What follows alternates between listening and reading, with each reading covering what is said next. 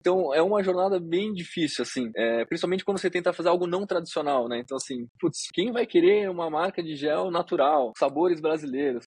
Assim, 90% das vezes você vai dormir falando, cara, pô, não sei, será que eu tomei a decisão certa? Assim, é desafiador isso. Mas para quem tem essa, essa faísca, assim, né, de tipo, putz, eu gosto de assumir um risco, quero tentar e eu tenho uma paixão que eu quero seguir, eu acho que é o melhor caminho. Gente, rápido, rápido, rápido, antes de começar essa entrevista muito legal que eu gostei demais com João Pedro sobre Mambora. Mambora é o gel bem brasileiro, como você vai descobrir uh, nesse bate-papo. Eu quero deixar muito claro, eu sou atleta de Mambora, e mas quem me conhece sabe que eu não trabalho com qualquer empresa. Eu gosto de colocar meu nome com empresas e produtos que eu gosto, gosto demais. E eu acho que chegar no fim desse bate-papo, você vai entender bem porque essa, essa esse produto de Bambora cabe bem no meu estilo de vida. Uh, faz eu faço parte do time Mambora e, gente, vamos explorar esse assunto de Mambora com o dono da empresa, o João Pedro. Um, e a gente vai falando sobre muitas coisas, trabalhando com atletas, esse negócio de startup, negócio de negócio, como que é, o, a história traz essa coisa de Mambora como começando no, no semente, nas fazendas, até sua boca. É um produto onde a empresa está muito preocupada com cada etapa do processo. A gente, eu aprendi muito de, durante esse, esse bate-papo. Tomara que você vai também. Se você está aprendendo com o outro lado, gente, dá um, dá um favor para mim, dá um likezinho. Eu não vou ganhando nada de dinheiro, mas com esse podcast, gente. É uma coisa que eu faço de prazer. Então, mas se quiser pagar, pode pagar na forma de likezinhos, coração, corações para Roger. E pode seguir no YouTube, gente. Ah, ajuda muito para essa, esse projeto crescer no YouTube, no Spotify, no Apple uh, Podcast, qualquer lugar você está ouvindo isso. Uh, muito obrigado e oh, pode compartilhar com seus amigos também. Abraço. Vamos lá, vamos falar com o João. Fala, meus brutões! Seja bem-vindo no outro lado, onde a gente vai viajando e explorando as trilhas vastas da sua mente. Com quem? Com duas pernas e uma grande vantagem de correr. Gente, estou aqui hoje com João Pedro Solano. João Pedro, tudo bem, irmão? Oi, Roger, tudo bem? Obrigado. Obrigado por chamar, tudo ótimo. É, feliz com a oportunidade de poder contar um pouco a história, bater um papo com você. E queria agradecer também por todos estar aqui ouvindo. Espero que seja um bom papo. Cara, eu tenho muitas coisas que eu quero explorar. Vai ser bom, vamos, a gente vai descobrir juntos. Mas eu, eu, eu, eu, vou chegar na Mambora, vou chegar nessa, nessa coisa de descobrir trilha para você. Mas eu quero começar. Ah, eu vou abrir a, a livro no mail. Uh, talvez no meio. Tomara que não não não está perto do fim, mas eu quero começar no cap, uh, capítulo 2000 e 2015, 2015. Você é um cara, você estava trabalhando com uma empresa de música? É, é uma coisa de música? Você está na, na, na précipe de abrir, abrir uma empresa de investimento? E no meio de tudo isso, você estava treinando para caramba para, para fazer Iron Man. Onde você está nessa época e onde você estava indo? É muito engraçado, sim, porque é, teve duas coisas que eu sempre fiz na minha vida e que eu tinha certeza que eu ia fazer pro resto da vida. Assim. Uma delas era esporte e outra era música. E, e eu sempre gostei muito de trabalhar com música. Então, desde quando eu era adolescente, é, enquanto estava no colégio, faculdade, eram as duas coisas que eu tinha como hobby e que levava como hobby, mas eu queria levar a sério, né? Então, tanto era o esporte, na época da escola eu, jogava polo aquático, e logo depois que eu saí com 19 eu comecei a fazer triatlo.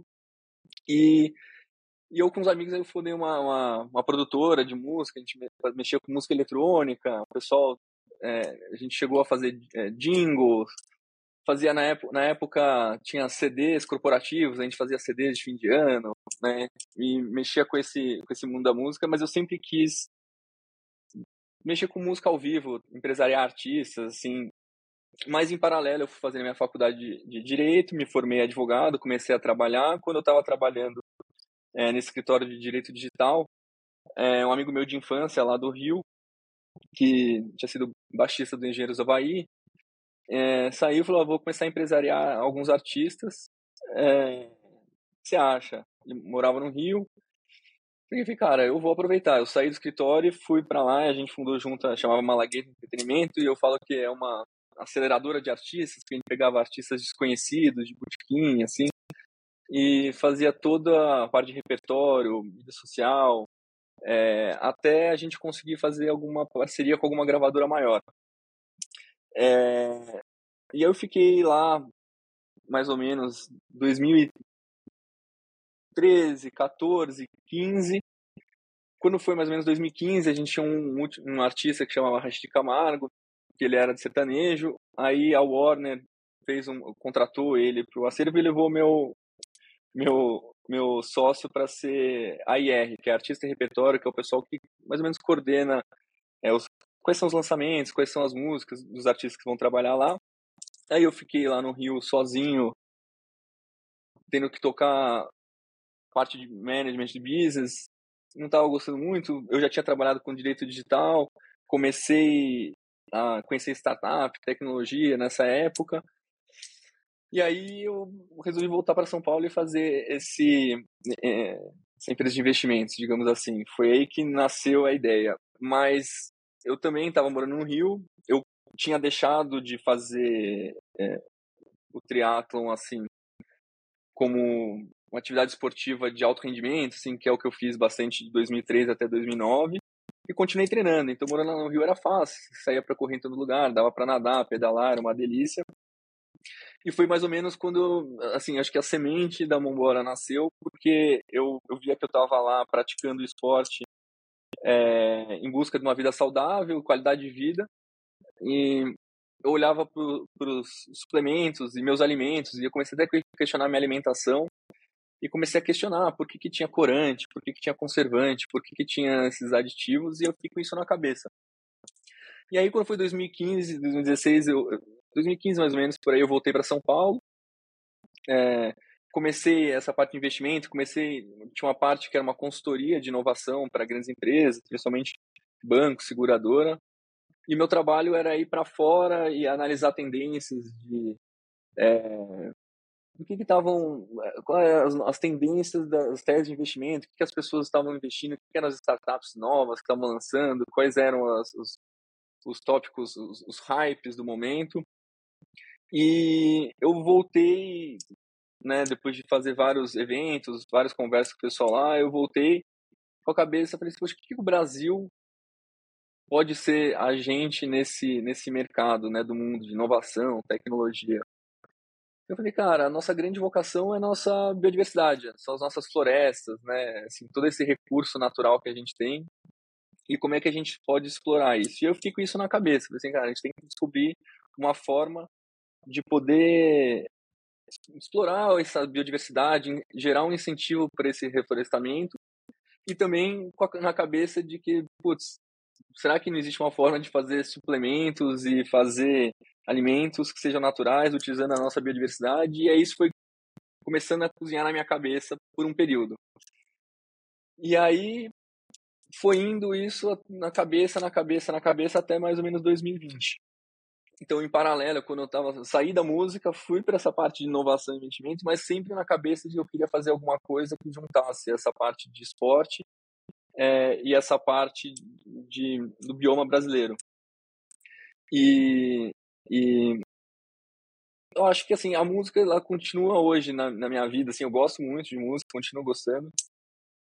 Mas eu acho que foi um, um assim é um, é um mercado muito, muito, cruel assim no sentido que é, você vê muita pessoa talentosa você vê muito talento assim muito assim o que você vê de pessoa talentosa e algumas só dão certo. Então isso ao, longo do tempo também vai deixando um pouco frustrado, você, parece que é meio injusto, assim, você vê aquele monte de gente talentosa e a, a música, a realidade é tipo futebol, né, assim, 1%, 0,1% faz sucesso e o resto mal consegue viver, assim. Então isso também me deixou meio magoado, assim, então eu gosto da música, eu ainda tenho muita paixão pela música, mas eu acho que ela, assim, está lá. Eu nunca digo nunca na vida, a gente nunca sabe, né, o que vai acontecer no futuro. Mas eu digo que esse meu ciclo, né, da infância que era música, ele ficou faltando essa parte do esporte, assim, que eu poderia fazer com o esporte. Então foi agora que eu estou nessa jornada, assim, dessa minha, minha segunda paixão, digamos assim.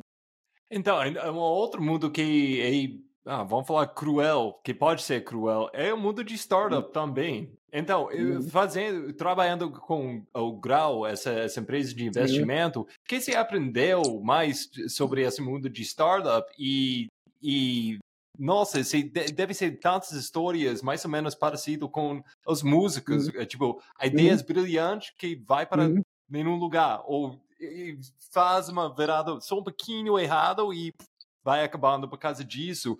O que você aprendeu uh, vendo tantos startups uh, e o que você aprendeu com isso?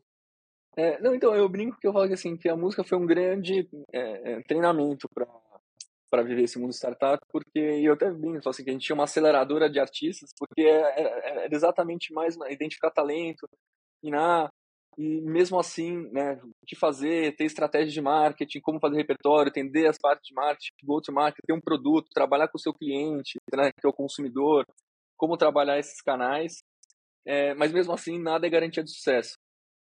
É, o que eu acho que no startups, eu acho que ele é muito similar. Ele tem um caráter só que eu acho que é ele que é diferente, que eu acho que é por isso que eu me identifico um pouco mais, é que assim é, você aceita o erro. Então existem muitas ideias que dão errado, mas você não, não penaliza a pessoa que né que fez algo errado que ele estava tentando e essa pessoa provavelmente vai ter uma nova chance se ela for muito boa e tiver capacidade de tentar de novo e surgir na e que eu acho que na música, assim, geralmente tem uma, uma janela ali e depois você não consegue. Eu acho que isso que é diferente. Assim, você acredita nas pessoas. E na Grão a gente trabalha com, com projetos, startups em estágios iniciais.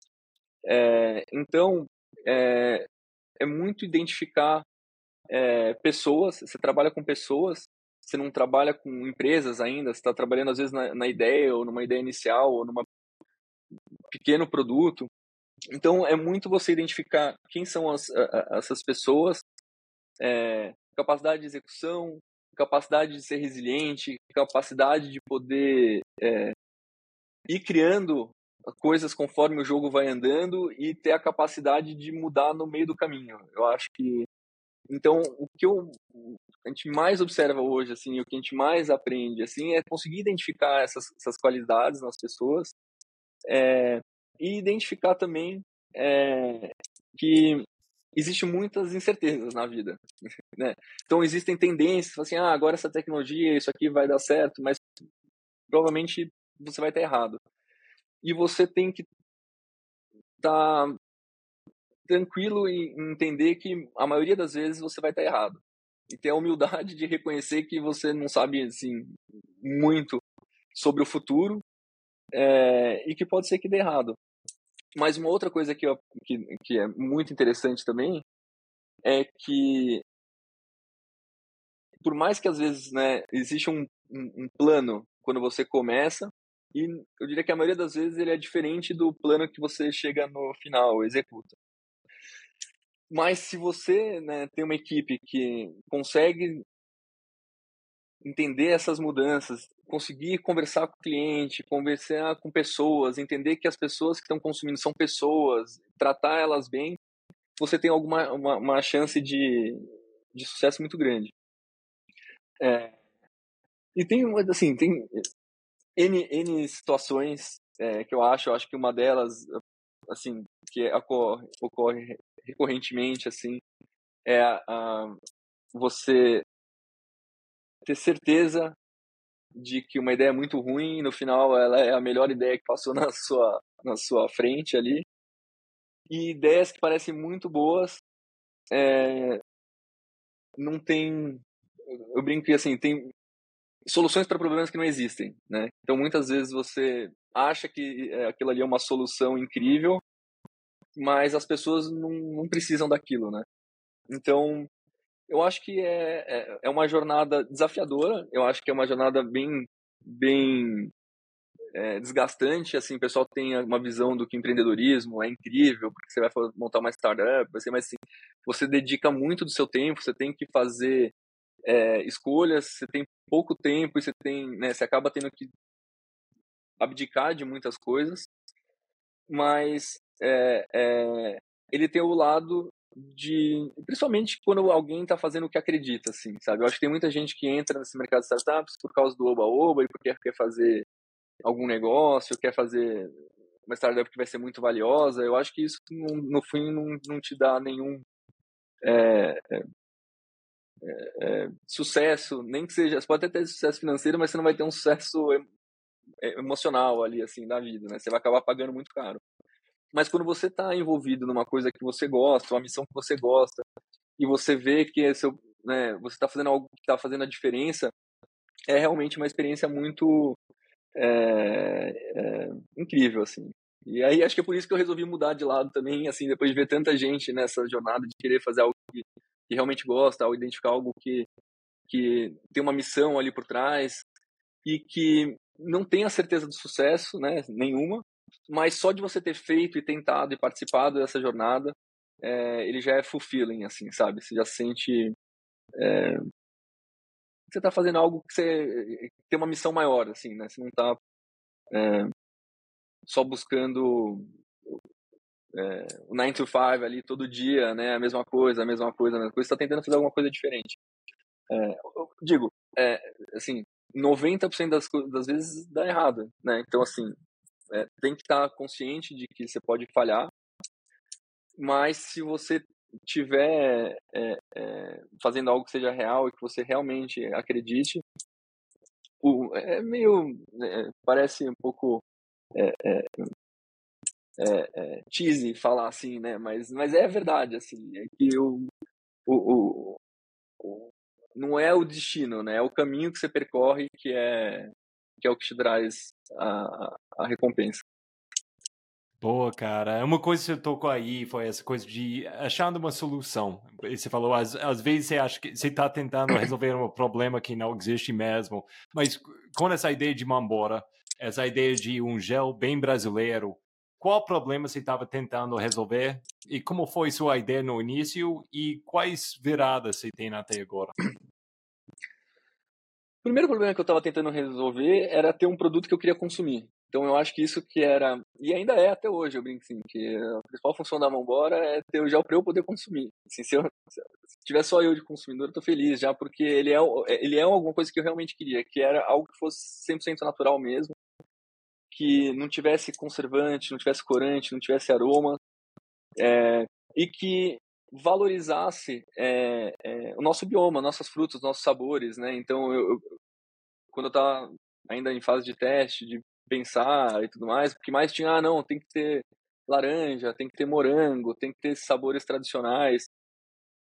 Eu falava, não é, a gente tem essas paletas aqui, é que a gente conhece pouco, a gente precisa ter esses sabores, né? Ah, qual é o sabor doce, é o sabor meio bala, é o sabor é, doce de leite, caramelo, qual que é o sabor, mas a gente tem essa função de, de, de ter aqui é, e eu falei, a minha única dúvida é assim, eu sei que eu quero esse produto. É, e, e, aí quando a gente testou, a gente testou umas 100 pessoas, mais ou menos, 150 pessoas de grupo de teste que a gente mandou, testou.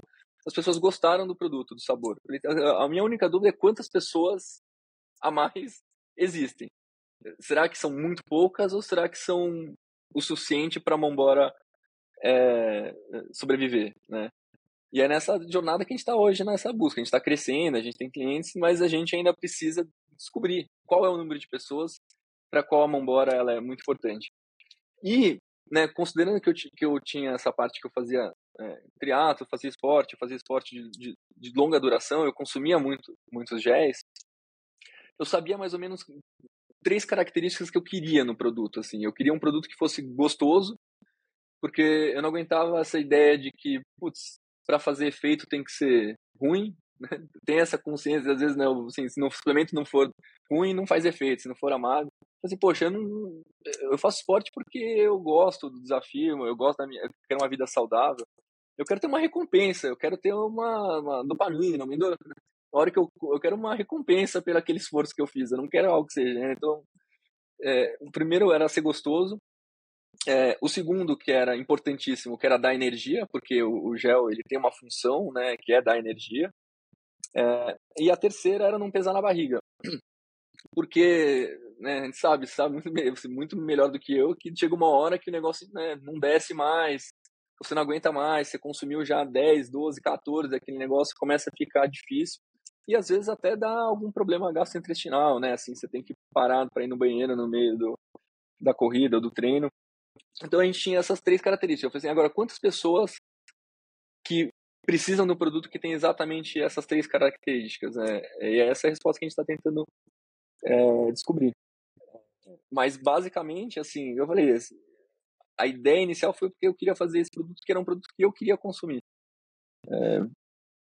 Que eu acho que é, é, é muito legal essa ideia, é uma coisa para você mesmo, mas tem que vender no mercado e sua entrada no mercado, essa ideia de o, o gel natural, essa coisa bem brasileiro e natural. Uh, hoje em dia é, é, mais fora do Brasil, mas dentro do Brasil também, tem vários gels que a entrada deles é mais de ciência. Essa, uhum. o, o, Martin, que é o líder uhum. agora mesmo uhum. na Europa, não é tão comum achar aqui no Brasil, mas é, eles têm prazer mostrar é, tudo essa aqui foi feita no lab, uh, o, o, de uhum. cientistas, tudo, até, até a pack coach parece que uhum. sai. Uhum. A, a, é, é quase que um remédio, assim, né? Pra ser tipo isso. um leve, é, assim. E eles querem isso, mas você tá entrando com essa ideia, não, a gente, a gente somos naturais, a gente não coloca. Hum. Então, por que você escolheu esse caminho? E eu acho que você já, já falou um pouquinho sobre isso, mas o que você está achando com isso? O jeito que pessoas estão respondendo com essa entrada hum. de vocês? De Eu acho que assim, quando a gente fala que é natural, não quer dizer que a gente não tem uma ciência por trás, né? A gente também faz algo que é pensado, né? Acho que você conheceu a Isa, conversou com a Isa, que é nutricionista. A gente parte de, uma, de um lado nutricional, um lado de performance. E o que a gente faz diferente é que a gente não sintetiza os ingredientes para poder ter aquela, aquela fórmula. A gente vai atrás de insumos que sejam naturais, né? Seja os açúcares naturais, néctar de coco, açúcar demerara ou as próprias frutas, que possam compor e ter aquela tabela nutricional que vai entregar o que você precisa ali, seja sódio, potássio, é, seja a quantidade de carboidrato. E no nosso conceito, assim, tem o lado difícil, que é conseguir esses ingredientes. Depois a gente pode até falar qual é o desafio de ter essa cadeia de ingredientes. É, e montar isso né, de uma forma que fique é, utilizável, né? Assim, em que sentido? Assim, o nosso gel ele tem que ter uma função, né? Ele tem que ser é, ter uma, uma, um jeito de você tomar, ele tem que, né, você tem que conseguir tomar ele, ele tem que, só que ele também tem que ser gostoso. Então são duas coisas que a gente tenta equilibrar. É, mas eu, eu acho que e aí, ó, eu, é, são dois caminhos de analisar essa, essa parte da ciência. A gente, né, eu acho que a Morten tem, tem um, lado bem interessante que é de, da quantidade. Eles né, fizeram vários estudos da quantidade de carboidrato. Eles que começar nessa jornada de 100 gramas de, é, de carboidrato por hora, que são relevantes, eu acho que a gente, né, se for entender, for analisar, eu acho que realmente tem a quantidade de carboidrato, mas eu acho que cada pessoa é individual, então tem gente que precisa de mais carboidrato, tem gente que precisa de menos, tem gente que precisa de mais sódio, menos sódio, então acho que é muita individualidade, eu acho que é difícil a gente cravar e falar assim, ah, as pessoas precisam de isso, né? Mas eu acho que tem uma parte relevante isso. O que onde a gente difere é, é que eu, eu, a gente tem estudos né, e, de experiência própria, experiência própria dos consumidores, que o nosso organismo ele consegue digerir, tem mecanismos para digerir os ingredientes que são naturais mais facilmente do que esses ingredientes que são sintetizados, porque a gente tem os caminhos todos para absorção. É, a gente tem milhares de anos de processos evolutórios de todo o nosso sistema gástrico, toda a nossa parte de célula, para conseguir absorver esses ingredientes que são naturais. Então, eu acho que é nesse sentido que a gente tem um diferencial que, por mais que possa parecer que né, a gente não é, é, é, é tão tecnológico, na verdade a gente tem uma tecnologia de milhares de anos por trás, que é o nosso organismo e essa interação com, com os alimentos, né? É, e que por mais que não seja né, micronizado e não seja né, quantidade, é, ele, ele, tem os mesmos atributos e num caminho melhor de absorção. Ela fala assim, ah, o que a gente não tem? A gente não tem taurina. Por quê? Porque a taurina é sintética, né? Então você não consegue é, obter uma taurina sintética. Então talvez você vai falar assim, ah, gostaria de ter uma embora com taurina. A gente não tem, mas a gente está em busca de, de é, produtos naturais que possam ter a, mesma característica de estimulante. A gente usa cafeína, mas não é que a gente usa cafeína nidra. A gente usa café, a gente usa guaraná, a gente vai lançar produtos agora com mate. Então, a gente dá as mesmas características, mas através de, de ingredientes, né? E não eles ultraprocessados. É, e que, no fundo, eu acho que é, é, é, é uma, uma, uma forma de você acho que até trazer isso para o consumidor, para ele poder, a gente, né, obviamente que a gente está num mercado de nicho, de corrida, de, né, de pessoal que faz prova de endurance e tudo mais, mas é instigar as pessoas a partir do nosso produto questionar por que, que tem alguns ingredientes que estão ali, tem necessidade de ter esse ingrediente na minha comida ou não no meu alimento, se eu vou ingerir uma coisa ultraprocessada versus algo que é menos processado, se é que eu estou com algum né, inflamação, gastrointestinal, estou com diferença, será que não pode ser essa questão de só comer coisas ultraprocessadas. Então é uma forma também da gente iniciar essa conversa, né, esse diálogo. Assim, a gente não, não, não acha que a gente vai mudar o mundo, mas se pelo menos levantar essa, essa, essa dúvida, é, também é uma missão que a gente já está sendo cumprida, digamos assim. E aí, falando um pouco do, mas... do público. Não, não, pode falar, pode falar. Não, não, pode, pode falar. Eu quero, eu quero entender mais o que você ia falar sobre o público. Não, eu ia falar do público. Eu acho que assim a nossa primeira abordagem, é, principalmente da, da, questão de ser de sabores brasileiros, né, era uma coisa que a gente tinha muita dúvida. Mas a gente sempre teve a ideia de ser gostoso. Então, se a gente for gostoso, é, ideia, energia, né, e não pesar na barriga, as pessoas vão consumir sendo natural ou não, sendo de ingredientes frutas brasileiras ou não, e se está ajudando a cadeia do reflorestamento ou da, da manutenção das matas nativas, é, é, a gente tem esse momento de conversa lá no futuro e a, e a pessoa vai descobrir isso no futuro. Mas acho que inicialmente o nosso plano foi ter um produto que seja gostoso, que funcione e que desse essa, esse conforto na, barriga e que é, sustentasse, né? Então desse uma sensação também de saciedade, não é aquela coisa que você vai consumir depois de 15 minutos você quer outro. E aí, nesse sentido, eu acho que a gente conseguiu ter uma adesão muito legal com o público, né? Porque as pessoas foram experimentando, tinha, obviamente, né, início, ainda tem até hoje, né? Muita gente que acha que o nosso produto não é tão é, é, é, é funcional porque não é um ultra tecnológico mas aos poucos, como ela vai experimentando, ela experimenta algum, a gente também foi lançando a maior quantidade de sabores possíveis para ter algum sabor que pelo menos as pessoas pudessem gostar. E aí ela prova, ela sente, ela se sente bem, ela sente energia, e aí de repente ela começa a ir mudando. E é uma coisa que acontece bastante, assim, regularmente, assim, a pessoa experimenta, fala assim, nossa, né, tem algum... É, é engraçado porque né, os, os sabores, os paladares das pessoas são muito diferentes. Então, cada sabor a pessoa gosta de um, mas ela experimenta, nossa, isso é demais, nossa, não sabia que gel podia ser tão gostoso. E aí vai depois pro lado de não pesar na barriga, nossa, tomei 15, 40 em casa, até de quem já tomou 70 géis é, na sequência, não passa mal, fala assim, nossa, realmente é diferente e funciona. E aí a gente vai. E teve um terceiro caminho que foi que a gente foi, quando a gente falava, ah, as pessoas reconheceram, é gostoso, não pesa na barriga, mas e essa parte funcional, funciona mesmo? É, foi aí que a gente teve a estratégia de montar a equipe, o time. Então, assim, né, trazer né, atletas que, obviamente, né, não iam tomar um produto se não fosse ajudar na performance deles, porque né, são ultra competitivos, querem ganhar, querem ter performance. E a gente poder ter embaixadores, né, que vão poder atestar a nossa performance. E aí, desde então, né, ainda mais é, com a performance excelente que o time tem, né, não dá nem para falar, é, eu acho que isso também foi, foi ficando um pouco para trás, assim.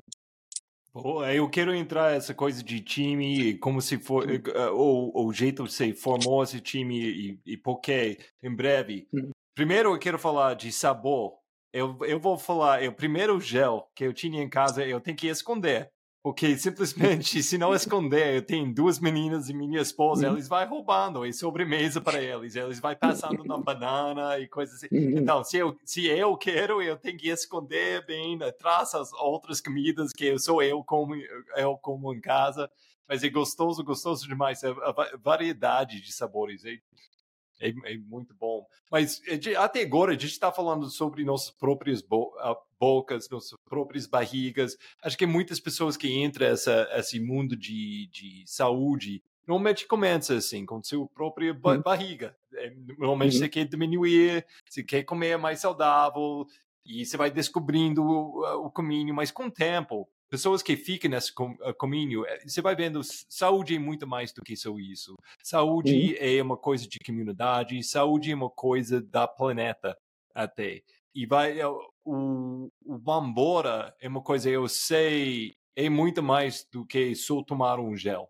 Ah, pode explicar um pouquinho o processo? Vamos começar com a semente. A semente das frutas que vai em- eh, dentro desses pacotes. A semente até a, a trilha ou, ou bicicleta onde pessoas vai tomando isso. Que é o processo de um pacote de, de, de mambora? Olha, ele é muito diferente assim do que um processo normal, assim. Em que sentido? Ele começa na escolha dos ingredientes, né? E o que é a escolha dos ingredientes? Assim? É, é conseguir ter ingredientes que sejam 100% naturais. É, e quando a gente fala 100% naturais, é porque não vou entrar em meandros aqui da legislação, mas você pode ter um pó que você chama que é um pó de caju, mas ele é 50% maltodestrina, 50% caju e você usa ele no seu, no seu no seu ingrediente lá no seu produto e você só fala que é caju. A lei permite, né? Então a gente então tem esse desafio de conseguir as frutas, seja a fruta inteira, seja a polpa, seja a, a casca, seja a fruta liofilizada 100%. Então a gente vai atrás desses ingredientes, é, desenvolve as cadeias.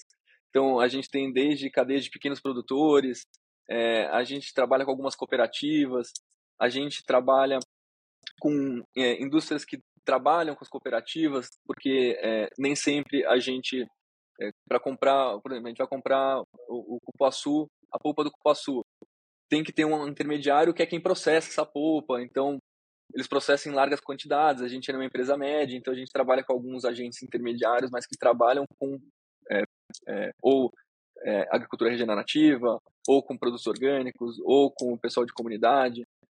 A gente tem o nosso Guaraná, que é da região Maués, lá da Amazônia, cacau do sul da Bahia. Então é tudo conseguir uma fonte que seja uma fonte um boa, dois que tenha é, uma origem legal e três que funcione para nossa indústria. Então começa já nessa parte de conseguir esse insumo das frutas. Depois a gente passa por uma fase de, de a gente mesmo produz. Então a gente é indústria, né? A maioria das, das, das empresas elas terceirizam produção, mas como a gente tem um, produto muito diferenciado, principalmente pela conta desses ingredientes, o fato de a gente não usar conservante, então pode observar que 99% dos produtos que estão no mercado tem lá é, conservantes da vida. É, então a gente teve que montar nossa nossa indústria, então a gente processa isso interno, invasa eles é, e o nosso processo varia muito de cada sabor. Então, ele também é um pouco diferente quando você olha um produto que geralmente é uma mesma base e você só adiciona aroma. Como a gente trabalha com frutas, cada, cada sabor tem um processo diferente e tem uma tabela nutricional diferente. É, por conta dos ingredientes que estão lá. É o que eu falei, né? às vezes a gente quer dar alguma função, por exemplo, ter a cafeína, a gente adiciona café, a gente adiciona guaraná, a gente adiciona o mate, é, a gente adiciona o, o, sal de Mossoró, que é uma, uma para dar o sódio, né? Assim, é uma questão interessante que todo mundo gosta de usar o sal do Himalaia, sal rosa do Himalaia, e a gente tem um salário, né, uma, uma, fonte de sal muito boa aqui, que é o nosso sal de Mossoró. É, e o próprio a, a, o, a, o, néctar de coco, né, o açúcar de coco que a gente usa também pela ser fonte de potássio também. Então todos os ingredientes ele tem uma função, a gente produz eles internamente, é, mas antes de ir né, a, a, a, gente lançar um novo sabor, a gente testou ele internamente, a gente testou com, com os atletas, a gente testou também com nossos clientes que são assinantes, que a gente manda para eles todo mês um sabor novo para eles testarem, avaliarem. E, e aí a gente também faz toda a parte de embalagem, entrega, e a gente é, é, é, tem também a parte da compensação da embalagem. Então, a gente tem uma parceria com a Reciclo que a gente compensa 100% das embalagens, dos resíduos que a gente produz. Então, é todo esse ciclo de olhar, né, desde a embalagem, desde o toda essa cadeia, a gente tenta olhar a forma de ter um, um produto que ele seja é, verdadeiramente né, pró né, meio ambiente, não seja só né, a gente é, em alguma parte da cadeia. É, olhando também para a parte interna, desde as pessoas que trabalham, enfim, a gente trabalha com saúde, é, empresa, a gente estimula todo mundo a fazer esporte, toda essa jornada. Existe uma outra, é, outro gel onde a própria empresa faz a embalagem? Porque eu vi falar que vocês mesmos fazem, mas a ficha não caiu até eu fui até a, o, o, o sede, a grande sede Mamora. Eu, eu tô falando isso rindo porque você pode passar em frente em São Paulo, em, em Pinheiros, né? E, e, parece uma casa, uma casa bem colorida, na estilo de Mambora, mas é uma casa. E você entra e literalmente é uma cozinha e já tem tudo de segurança, de lei, tudo assim. Mas é uma cozinha onde foi quatro caras colocando essas frutas numa pacote. E eu fui tipo, nossa, isso é verdade. Eles fazem tudo mesmo no processo. É, eu acho que foi muito, muito impressionante é, essa. Que, é. por que você fez essa decisão de não mandar isso para outra empresa fazer? É, principalmente porque a gente não conseguiu arrumar nenhum parceiro que quisesse fazer o produto sem conservante. É, e a gente sabia que nosso produto. Não é que a gente está fazendo um produto sem conservante e ele não, não tem nenhuma. Né, que nem você falou, a gente tem, trabalha com toda a parte de regulamentação, de Anvisa, vigilância sanitária, a gente tem todas as partes, a gente trabalha também muito com segurança do alimento. E por uma questão de processo, né, enfim, é, é, é, todo um desenvolvimento de processos e da, da, parte do produto, a gente consegue garantir a segurança desse produto. Então a gente, faz, faz, a gente não queria de jeito nenhum lançar um produto com conservante. Obviamente que seria nem aroma, é, que era a parte principal, e a, a terceira era lotes mínimos, né? Então, a gente queria poder testar. É, a gente, quando a gente lançou, a gente lançou só com quatro sabores. Era açaí, cambuci, goiaba, cacau, castanha de caju e o castanha de caju e cambuci. E a gente sabia que a gente queria lançar novos sabores, mas se todos os novos sabores a gente tivesse que fazer também 15 mil, 20 mil, era difícil. E poder ter a liberdade de criar, desenvolver novas coisas, então a gente resolveu ir fazer a nossa própria pequena indústria que foi um grande desafio e é até hoje. Assim, quanto a maioria das empresas hoje tem 90% dedicada à parte né, de marketing, de desenvolvimento de, de canais e recursos para isso, a gente tem 70, 80% dos nossos recursos e pessoas dedicadas à parte industrial. Mas, por outro lado, é, eu acho que é o nosso diferencial. Né? A gente também cria um produto que é difícil de replicar, é, principalmente pelas cadeias, pelos processos internos que a gente tem. É, e pelo carinho que a gente põe no produto, assim, né? Você viu lá, assim, é realmente embasado todo mundo na mão ali, é feito à mão, é, com muito carinho. Ele é um processo industrial, mas é um processo industrial é, é, é simples. Em que sentido? Que também a gente queria testar, como eu falei, é, são tudo pequenos testes, né? A gente queria testar. É, existia uma ideia. Ah, as pessoas gostaram, mas quantas pessoas vão gostar? Então, tá bom, vamos fazer não dá para terceirizar, vamos fazer uma pequena indústria, vamos lançar esse produto e aos poucos a gente vai crescendo. E quando a gente lançou, a gente fez, nosso primeiro lote durou um mês, pouco mais até, lote pequeno. Começamos com um lote pequeno que durou um mês. Aí, conforme foi passando, hoje, todo dia, toda semana, a gente tem que produzir, produzir, a gente está um pouco na capacidade máxima ali. E aí, por conta disso, também a gente já prevê uma expansão e tudo mais, para crescer um pouco mais mas foi sempre dando pequenos passos, né? não dando passos maiores do que a gente podia dar, é, assumindo riscos calculados, é, acreditando que a gente obviamente vai crescer, mas também né, tendo um pouco né, dessa experiência que eu tive assim no passado de saber que é, por mais que a ideia seja boa, assim a execução ela é importante e nem sempre as coisas dão certo, a gente foi dando passos pequenos e é por isso também que a gente, depois de dois anos, lançou um novo tipo de produto, que a gente lançou o, o. É, porque a gente quis validar o nosso produto, tá legal, vamos investir numa nova, numa nova linha, num novo tipo de produto. Aí abre tudo de novo. Vamos, vamos atrás de ingredientes, vamos atrás de fornecedor, vamos atrás de processo, máquina, blá, blá, blá, blá para lançar um novo produto. a gente lançou esse novo produto ainda numa escala pequena, estamos testando, está crescendo, o pessoal está gostando. Vamos crescendo e sempre aos poucos. Então, entrando no mercado, tipo, com um pouquinho mais força, você falou, eh, eh, você quis criar um time, e esse não é qualquer time, você entrou muito forte no mundo de, de trilha aqui no Brasil. Uhum. Uh, um jeito que eu não estou vendo muitas outras empresas entrar no nosso mundo de, de, de trilha, o, o, esporte de trilha. Então, pode falar um pouquinho por que você escolheu uhum. uh, nosso esporte de, de correr nas trilhas, e o que, que você está vendo? Você, você, estudou o mercado? Você está vendo esse mercado crescendo no Brasil? E, ou você só tinha uma coisa que você identificou com esse mundo? Por quê? Uh, eu, é, all of the above, né? todos, todos os anteriores. Acho que assim, é, a gente come, foi para o mercado de trilha porque o mercado de trilha nos abraçou. É, a gente testou várias modalidades quando a gente lançou.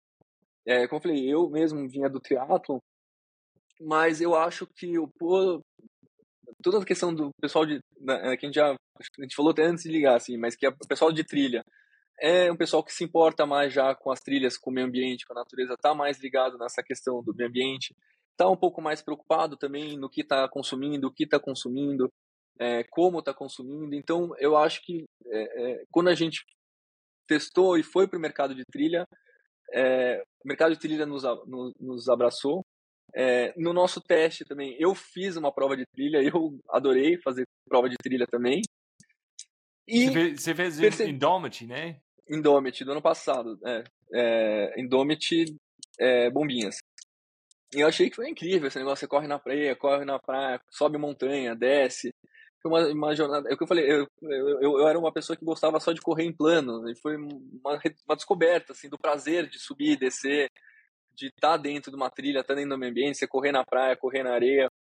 É, foi muito legal. Então, teve essa identificação também pessoal com o esporte e teve também a percepção de que é, tinha a oportunidade de, do mercado crescer. Né? Via que era, né, assim, olhava e assim, as, as pessoas, principalmente na pandemia, né, começaram a fazer mais atividades, é, mais outdoor. E eu acho que o Brasil tem uma vocação gigante para esporte de trilha por conta da nossa beleza natural e da nossa, nossa riqueza natural para explorar. Tem muito, muito lugar para explorar.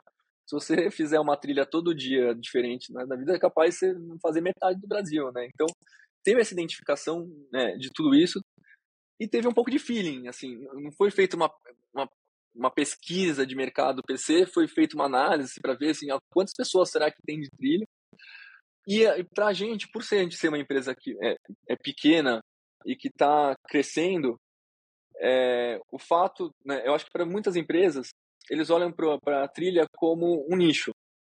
Mas como a gente é uma empresa pequena, a gente pode olhar para a trilha e falar assim, tá, a gente é trilha e abraçar 100%. Foi por isso que a gente tomou a decisão até de montar a equipe, depois fala de forte na trilha, e falar que hoje a trilha representa boa parte da, assim, ela representa muito do, do crescimento da Mambora, muito do nosso faturamento, muito do nosso engajamento, é, então, para a gente, a trilha hoje é o nosso principal mercado. Né? Então, eu acho que é, é, é diferente um pouco da, das outras é, marcas, quando marcas de, equipamento esportivo, né? elas olham, né, uma marca de tênis vai lançar um tênis, eles vão lançar um tênis olhando pelo número de corredores de rua, número de passeio, quantas pessoas vão fazer trilha.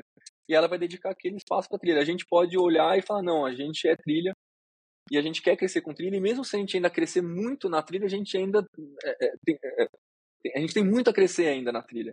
Então tem muito a ser explorado na trilha por nós. Por mais que a gente né, tenha, tenha feito bastante coisa, tem bastante corredor de trilha. Né? Então a gente tem bastante a, a, a, a, crescer, considerando que a gente é uma empresa pequena. Né? Então para a gente, a gente tem essa, essa vantagem de poder olhar a, trilha e eu digo a trilha e os esportes de trilha, né? Então a corrida, toda a corrida, caminhada, escalada, mountain bike, eu acho que tudo que envolve o outdoor na natureza conversa com a gente muito mais fácil, é, entende o nosso propósito e abraça nosso, o nosso produto, né? Então para a gente é mais fácil estar lá e é muito mais prazeroso. Eu falei, eu, eu hoje não quero mais fazer prova de triatlo, só quero fazer corrida de montanha.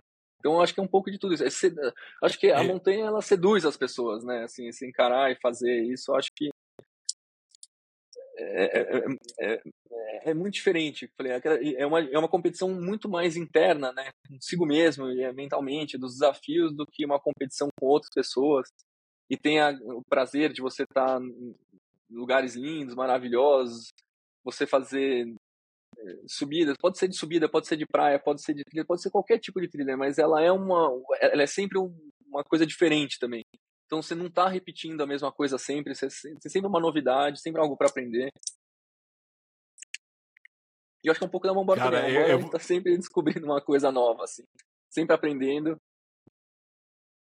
Então, com, com, isso, eu tenho mais no lado de negócio, uh, porque é muito lindo o que, que você acabou de falar, mas no fim é mercado, é, uma, é um negócio, você tem um business, você tem que vender coisas. Que se, e eu estou fazendo uma observação, essa é última, última ano, você está testando muitas coisas no mercado. Você está uhum. entrando com atletas, você está entrando com provas também, você é um grande uhum. apoiador do Sky, muitas das provas do Skyrunning. O que você aprendeu com isso? tipo, no, no lado de mercado, porque se preciso ah, uma uhum. retorno uhum. de, de uhum. vendas com isso, você tem que vender produto. O eh, que você aprendeu eh, com essa coisa de trabalhar com atletas e provas? E como vai ser o, o a, a Mambora em 2024? Nesse Eu sentido? acho. É, primeiro, é, foi é, a gente precisou conhecer o trail, né? Assim, a gente precisou entender o trail, então foi muito importante ter parceiros, principalmente as provas e os atletas que pudessem nos dar o feedback, assim, tanto desde o produto, de o que fazer, como fazer, onde está. Então a gente aprendeu muito, é, é, tanto a parte de produto quanto a parte de mercado. Eu acho que a gente teve um reconhecimento de marca muito forte. É, então, para a gente foi muito, muito interessante, assim, se a gente pegar um corte da Indomit Pedra do Baú versus Indomit Bombinhas, assim, né, que foi, exatamente no começo e mais ou menos para o final do ano ali, a diferença é, é, é, incrível, inacreditável, assim, a diferença que dentro do mundo do trail as pessoas já conhecem, mas a gente sabe que ainda muito mais gente não conhece a Mombora. Então, a gente vai continuar é, fazendo os investimentos em parceria com provas. A gente vai continuar fazendo, é, principalmente os atletas, é, e tentar fazer um pouco ainda mais é, dentro das provas, né? Então a gente foi num modelo que a gente, a gente testou em muitas provas formas diferentes de estar nas provas, né? Então tá com gel dentro do, do kit, faz um voucher para retirar o gel, vamos com, com equipe para fazer experimentação, vamos estar tá no, no PC, é, então, eu acho que agora a gente vai estruturar isso para conseguir fazer isso é, com melhor qualidade, é, em mais provas até, se possível, é, e poder, eu acho que assim, a diferença principal que eu acho que 2023 e 2024 vai ter para a gente é que a, esse ano a gente testou muita coisa, que nem se falou, e o ano que vem a gente vai sair com planejamento já, do que a gente vai fazer o que a gente vai executar. Então foi um ano muito bom para a gente testar, ver algumas coisas que funciona mais que funciona menos. É, mas para a gente, o que eu posso falar é que, no geral, tudo funcionou bastante, porque a gente cresceu bastante. É, a gente cresceu principalmente dentro do, do trail, então hoje representa, representa boa parte do nosso faturamento, e mais, eu falei, ainda tem muito mais a crescer. É, então, eu acho que provavelmente a gente vai manter a maioria das provas que a gente é, teve de parceiro para manter. Eu acho que foi muito legal essas parcerias que a gente fez. A gente vai tentar até expandir nosso time de atletas, porque a gente acha que um é, é assim é meio mas é muito legal ter essa troca com atletas. Eu acho que a gente, é no fim, a gente é uma marca do esporte, que a gente vive do esporte. Então, para a gente, eu acho que o mais que a gente puder é, contribuir, ajudar e ser parceiro dos atletas, é, mais a gente vai fazer. É, eu acho que também o, o trail tem muitos atletas bons, né? Então, eu acho que esse também é uma coisa muito interessante para a gente, sim. De, por quê? Porque o trail tem muitas distâncias, muitas modalidades, tem as peculiaridades, né? Tem, o, tem o Skyrunning, dentro do Skyrunning tem o Sky Ultra, tem o pessoal que faz VK, tem o pessoal que faz né, no, no, no, próprio trail, o pessoal faz 12, 20, 30, 35, 50, 80, 100, 160. Então tem uma gama muito grande de pessoas, pessoas diferentes, personalidades diferentes, atletas diferentes, que, então aqui a gente pode ser parceiro. É, e ajudar a gente nesse desenvolvimento de novos produtos. Eu acho que os atletas eles são essenciais tanto para a parte de atestar né, a nossa, a nossa performance, como ajudar a gente a criar produtos que vão ser é, relevantes, não vão, são produtos que vão ser interessantes. Então, eu acho que talvez o que a gente vai querer fazer, a gente na é, é, teve uma prova que foi a UTMB, que a gente fez algumas experiências, né, mais assim, com é, mais mais elaboradas, a gente vai querer replicar isso em algumas outras provas. É, e uma coisa que foi muito legal também, que é uma coisa que a gente não esperava, é, que estar presente nas provas ela é importante para a gente também na parte de venda. É, a gente acaba, assim, e tem pessoas que, assim, até falavam isso pra gente, ah, eu comprei em tal evento, agora eu comprei tal, agora eu comprei em tal, eu comprei na tal, agora eu comprei... O pessoal espera para comprar uma embora nos eventos. Então, estar presente nos eventos eu acho que é legal também, tanto para a parte de reconhecimento de marca, para estar tá parceiro das provas, mas também para ter esse retorno. Então, a gente consegue ter uma venda legal lá. É, e eu acho que, é, é, assim, no fundo a gente tem que crescer. E para a gente crescer, eu acho que é, ela é, ela é uma empresa geralmente uma empresa de, de, de venda para o consumidor, ela, ela tem para continuar crescendo atingir mais pessoas, né? Então acho que as provas e os atletas são são formas de a gente conseguir conversar com mais pessoas. É, e a gente precisa conversar com mais pessoas ainda para ter mais, mais conversão. Então a gente quer continuar nesse caminho. Então, quem está ouvindo, eu só quero destacar alguma coisa. Estou falando com uma, um dono de uma empresa, um startup, e não, não é só que ele sabe que trilha existe, ele sabe as todos os eventos dentro do Skyrunning, o VK, Sky Ultra e tudo assim. Então, quem está ouvindo, eu só quero colocar uma, uma, uma observação aí, porque eu estou muito feliz por dentro agora. Mas por causa desse ponto de vista que você tem de ser um dono de empresa, eu quero te perguntar, porque tem muitas pessoas dentro da comunidade de trail, ah, eu quero apoio, eu quero trabalhar com empresas, mas às vezes eles não entendem o ponto de vista do, da empresa mesmo. Então, hum. pode dar umas dicas para atletas, né, nem, nem sou mambora, mas a ponto de vista uhum. de um, um, cara que trabalha com startups, investidores, uh, e para atletas tem um pouquinho melhor senso do lado de mercado uhum. para falar com empresas de ganhar uh, apoio. É, eu acho que é, tudo uma relação ela, ela tem que ser uma coisa que seja bilateral e que para as duas partes seja interessante. E muita gente pode falar assim, ah, né, o atleta precisa ter uma rede social para poder ter mais gente, para poder comunicar, para poder né, ter um, um, público maior. Mas a gente não olha para esse lado, assim. A gente olha quando a gente olha para atleta, para embaixadores, para treinadores, para qualquer pessoa, a gente tenta entender é, como as duas partes podem se ajudar, né? É, então, a, a, gente olha muito para o lado que eu chamo do offline também, né? Então, assim, sabe, você é uma pessoa que vai representar bem a nossa marca, é uma pessoa que, sabe, é, vai ter boas performances. Então, se você é uma pessoa que busca performance, tem boa performance, para a gente está ótimo. A gente não vai ficar cobrando que você faça post nem nada, porque você tem uma presença offline que vai dar credibilidade para a gente e esse é o retorno. É, Agora, de repente tem um outro ponto, assim, é, eu acho que tem pessoas que gostam de falar mais, tem pessoas que gostam de falar menos, eu acho que isso é um, é um bônus. Eu acho que primeiro é você identificar é, o que, que você tem é, a oferecer, né? qual é a coisa que você pode oferecer em troca, é, e buscar fazer isso de uma forma que seja genuína, assim. Então, é, pode parecer né, meio blazer falar isso sim, mas a gente busca antes de fechar qualquer parceria mandar nossos produtos, ver se a pessoa gosta, se identifica.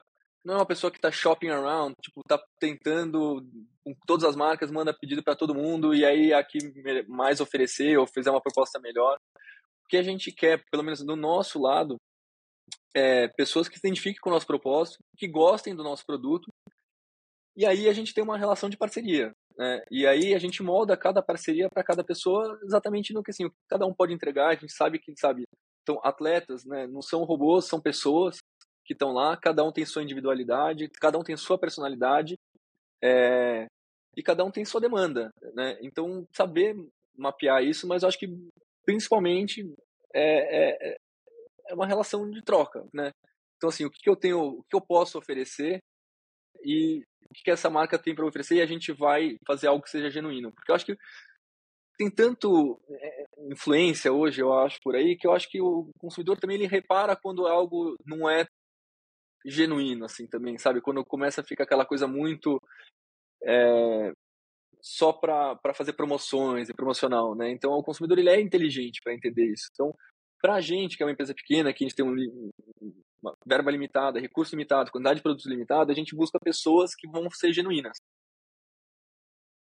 Cara, com produto, você tem vários gels agora, uh, sabores diferentes, com uh, frutas que eh, eu vou postar. Muitas pessoas nem sabiam essas frutas existem no Brasil. Eu, uhum. uma fruta tão, tão brasileiro. Até agora, até agora, você não tem o sabor de piqui. A gente está entrando na época de piqui e é, colocar isso na lista, por favor. Então. A polpa de piqui que é difícil. Como é que você tira esses espinhos? Enfim, é difícil conseguir ah, a polpa Seria difícil piqui, demais, a, mas a, isso é seu, seu problema.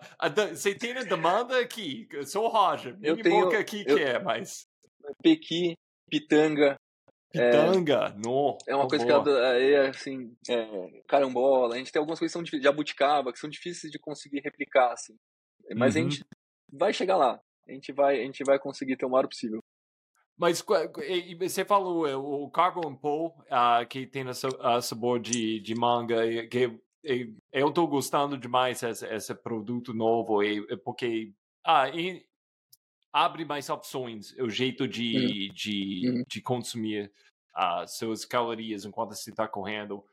Quais uhum. outros produtos você está imaginando no futuro? E tem coisas, tem segredos, você, você pode Não, falar aqui? É Assim, a gente quer poder entregar o carboidrato, a energia, da forma que o atleta quiser consumir. Né? Eu acho que esse que é o nosso grande objetivo. assim. É, até o nosso gel, ele tem a escala de consistência, porque a gente sabe que tem momentos que você quer uma coisa mais líquida, tem horas que você quer morder alguma coisa, tem horas que você quer algo in between ali no meio, né? Enfim, você quer algo que seja fácil de digerir e tal. Então a gente buscou ter essa escala de consistência para poder já ter essa parte de variação. E o pó, que é uma versão para você poder diluir e ter o, é, é, a bebida. A gente vai tentar ter algo que seja mastigável, né? Enfim, para poder você também ter algo para morder, comer, mastigar. A gente sabe que a gente quer ter em algum momento. É, e a gente tem o, acho que o maior desafio é em algum momento ter algo que seja mais salgado, né? Todo mundo pede alguma coisa meio salgada, assim. É, a gente vai, isso são coisas que a gente precisa desenvolver ainda. O que a gente vai continuar fazendo é lançando novos sabores. Então agora, em breve, a gente tem mais um sabor de gel e mais um sabor de pó para lançar. No começo do ano que vem, eu acho que a gente vai lançar mais dois sabores de pó. É, e aí a gente vai começar a ir para esses outros desafios aí de médio e longo prazo que envolve o, o grande desafio nosso é produção.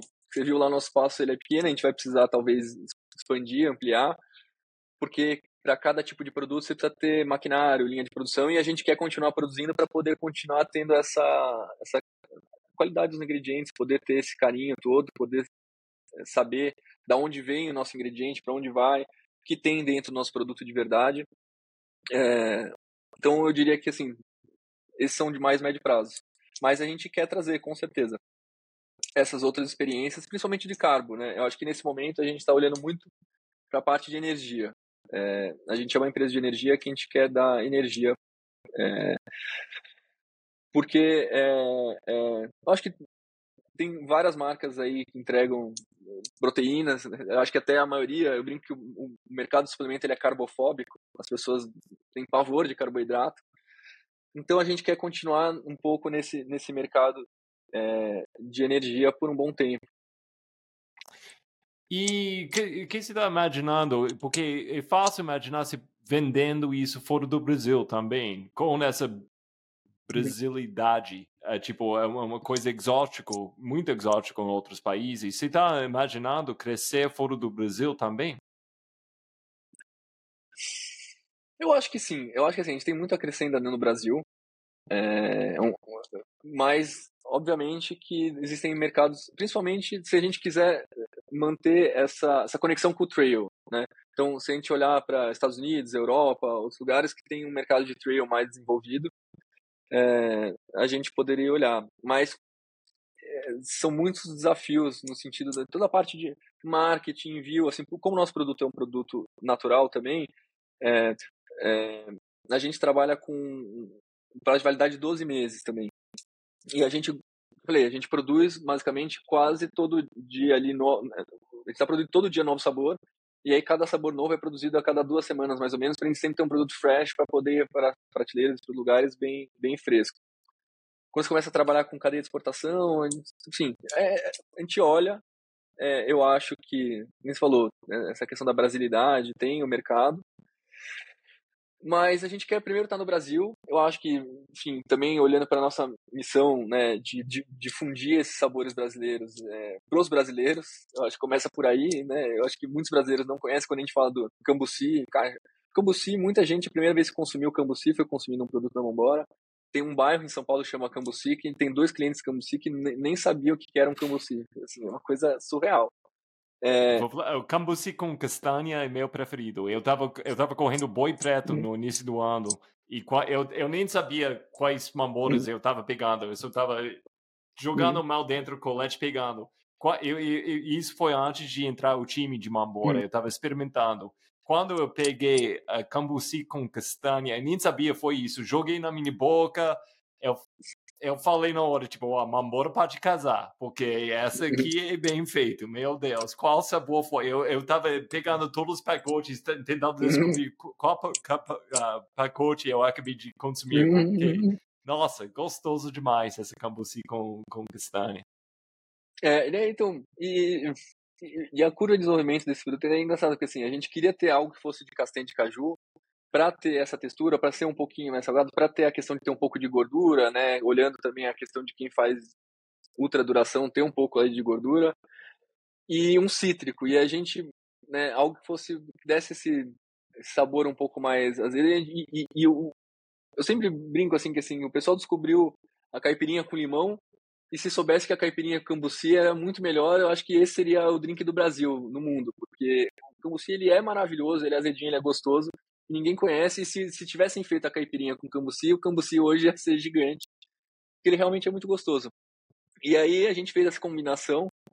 E até hoje é, é um dos meus prediletos. Eu, eu, eu, gosto muito dele. Eu, eu gosto de castanha. Eu gosto dele e castanha. O castanha com maracujá eu gosto bastante também. É, mas são dos que eu mais saio. Pra, eu tomo. Assim, que metade das vezes que eu vou sair, eu sempre acabo indo para ele. Minha esposa adora. E eu falei, Aqui em casa tem uma guerra, assim, às vezes, para ver quem fica com qual vambora. Enteado, é, criança, é, esposa, todo mundo sabe é, que tem.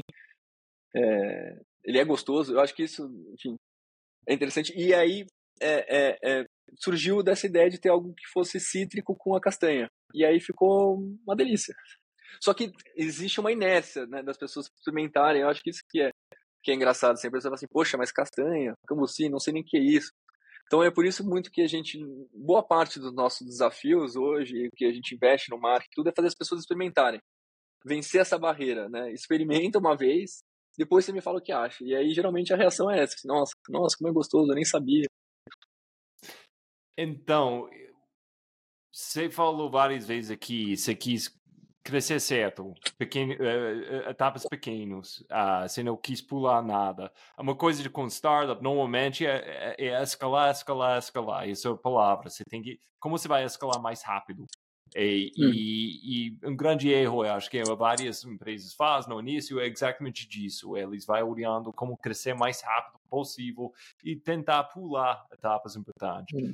Como você está imaginando os próximos cinco anos para Mambora? E, e onde você quer chegar e onde você não quer chegar? É, eu, eu, assim, eu acho que não existem verdades absolutas. Existem essas duas formas, né? Existe a forma de você crescer, crescer, crescer, ganhar mercado e depois você vai lá, é, basicamente, é, é, resolver a casa, né? Assim, porque quando você cresce muito rápido, você toma decisões muito rápidas e você é, vai, vai fazendo, fazendo, fazendo, fazendo, fazendo, fazendo, e aí às vezes lá na frente você tem que voltar e refazer um monte de coisa ou tem alguns problemas assim. É, e muitas vezes essa jornada da startup de crescer muito rápido é porque as pessoas querem fazer um período, ficar muito grande e vender. É, e por muitas vezes tem um fundo por trás, que é o fundo que também quer ter o retorno, quer ter múltiplos muito grandes tal, e para ter múltiplos você precisa crescer muito. É, mas como embora a gente teve uma jornada diferente, é, que foi basicamente é, assim, ele é um negócio que eu gosto, que eu quero fazer bastante tempo e eu quero errar menos, dar passos que eu posso dar e, e crescer. Então, daqui cinco anos, né, eu acho que a gente provavelmente não vai mais estar na nossa casinha. É, a gente vai estar produzindo é, é, géis né, e outros produtos numa escala um pouco mais é, industrial, mas é, crescendo sempre, dando é, é, é, passos que a gente pode dar. Então, eu acho que a gente pode estar tá, ainda, é, como eu posso dizer, no discovery ainda de alguns nossos produtos. Eu acho que pode ser que a, a gente ainda tem, esteja é, desenvolvendo outros novos produtos. Eu acho que, mas vamos estar grande o suficiente para estar tá atendendo a nossa outra missão, que eu acho que esse que é o, assim, no, no fundo, eu falo assim, a, a Mambora ela, ela, tem uma missão maior do que né, ser uma marca de suplementos, de gel de carboidrato e carboidrato, tudo mais, que é poder ajudar essa cadeia da, das, das florestas, seja regenerativa, ou seja o pessoal que tem a manutenção, ou, então, a gente quer poder ter desenvolvido mais cadeias é, e ser um agente que represente bastante né, economicamente para esse pessoal, porque a gente sabe que hoje a gente ainda é muito pequeno. Então, assim, assim daqui cinco anos eu olhar para trás, assim, tudo deu certo para mim, é a gente poder estar tá com bastante dessas cadeias desenvolvidas e, e representando uma boa parte do, do faturamento para esse pessoal. E na outra ponta, é que eh, cada vez mais as pessoas é, é, é, reconheçam assim que existe sabores muito interessantes no Brasil que a gente não precisa importar. Eu até brinco que assim as pessoas têm essa ideia de que suplementos têm que ser importado, né? A creatina da Alemanha, não sei lá o que. Vencer essa barreira, assim, né? De que não dá para a gente utilizar produtos que a gente tem aqui e nos nossos sabores. E uma empresa que continua crescendo mais e, e saudável, né, financeiramente, obviamente. Cara, e cada é, é vez mais ajudando o esporte, eu acho assim. Eu acho que assim, a, a, a nossa sei lá, eu brinco assim, sou meio, meio maluco às vezes assim, né? Mas eu acho que se, se liberasse, a gente queria montar toda uma, uma jornada aí com, com os atletas. Cara, a gente começou com você misturando esporte e música. Uh, no, na, na, sua jornada, você colocou uh, negócio com isso também. Você, meu cara, você, você tem uhum. essa capacidade de misturar seus pa paixões que você, você tem. É uma uhum. coisa eu sempre estou falando dentro da nossa comunidade de trail, de uhum. trilhas. A gente tem que... Se, trilha é uma hobby uh, para ah, acho que 100% uhum. das pessoas trabalhando, é, tipo, participando no esporte, correndo nas trilhas. E, e mas a gente tem que misturar nossas outras coisas uhum. que a gente gosta para ah, entregar mais valor para a nossa comunidade. Pode dar umas dicas que te ajudou só para fechar aqui, uh, dicas para pessoas para implementar mais, mais coisas, paixões que ele está atrás uh, para enriquecer a própria vida e a comunidade por volta. Porque eu estou vendo você claramente, você tem um jeito de fazer isso. É difícil falar isso, porque acho que cada, assim, cada pessoa é diferente e, e, e é uma coisa que tem propensão a, a, a, riscos, né? Acho que cada um gosta de assumir mais risco. Tem pessoas que gostam de assumir risco, outras pessoas que não gostam de assumir risco. Então, assim, a jornada de empreender eu, eu aconselho só para quem quer assumir um risco muito grande, pode assumir esse risco muito grande, que é difícil. Mas uma coisa que eu posso falar, assim, é, é, me acompanhou a vida inteira, é assim, ter hobby é muito importante.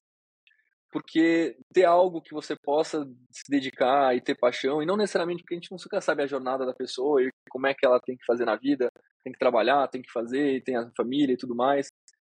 Mas você ter algo, alguma coisa para você mesmo, assim, né, que te dê esse, essa recompensa, ela é muito importante, né? Então, sabe, pode ser coisas, qualquer coisa, assim. É, e aí, é, eu acho que replicando isso, assim, olhando para quem está na trilha, eu acho que assim a trilha ela já é multi coisas assim. Ela é você explorar novos lugares, ela é você estar tá em contato com a natureza, ela é você estar tá com um desafio é, contra é, sua cabeça, contra seu corpo, ela é a oportunidade de você levar a sua família para uma viagem, de levar, introduzir a sua família, os seus filhos para uma vida de saúde, uma vida na natureza. É, então eu acho que é uma encarar assim é, é, esse lado. E eu acho que muitas das pessoas que estão na trilha encaram esse, assim, o trabalho às vezes é uma coisa que a gente tem que fazer, mas a, a trilha é o que a gente faz no nosso tempo livre é o que nos dá paixão. E saber que, sabe, é, é essas duas coisas elas são, elas são importantes e elas são complementares. Também não adianta só você ter algo né, que só te traz alegria, paixão, não sei o que, você não ter os desafios, os percalços, porque também tudo perde um pouco a razão. Então eu acho que assim, é, eu gosto de misturar, assim, eu tenho esse perfil, que eu não sei se é positivo ou não, de misturar coisas e de ter ideias malucas, querer fazer coisas assim, porque para muita gente eu acho que o é, é, como é que eu posso dizer? É, é, é desafiador lidar com tanta incerteza. Você nunca sabe o que vai ser amanhã, o que vai ser. Você sempre tem certeza que você só fez coisa errada, que ideia maluca que você teve, e aí tomou decisão errada. Então, é uma jornada bem difícil, assim. É, principalmente quando você tenta fazer algo não tradicional, né? Então, assim, putz, quem vai querer uma marca de gel natural? Sabores brasileiros. Assim, 90% das vezes você vai dormir falando, cara, pô, não sei, será que eu tomei a decisão certa? Assim, é desafiador isso. Mas para quem tem essa, essa faísca, assim, né, de tipo, putz, eu gosto de assumir um risco, quero tentar e eu tenho uma paixão que eu quero seguir, eu acho que é o melhor caminho. Assim, é o que eu falei, a gente falou também assim, eu acho que você poder fazer algo e ter a oportunidade de fazer algo que misture paixão e trabalho, ele é único, né? Ele é diferenciado. É, mas, ao mesmo tempo, ele é muito desafiador. João Pedro, muito obrigado, cara. Tomara que todo mundo ouvindo. A próxima vez você, você, você joga mal dentro do colégio para pegar uma caloria, você pensa mais sobre a história atrás, uh, tudo, tudo isso que está jogando na boca. Cara, muito obrigado e até o próximo. Eu que agradeço. Obrigado, Roger. Obrigado, pessoal. E até a próxima.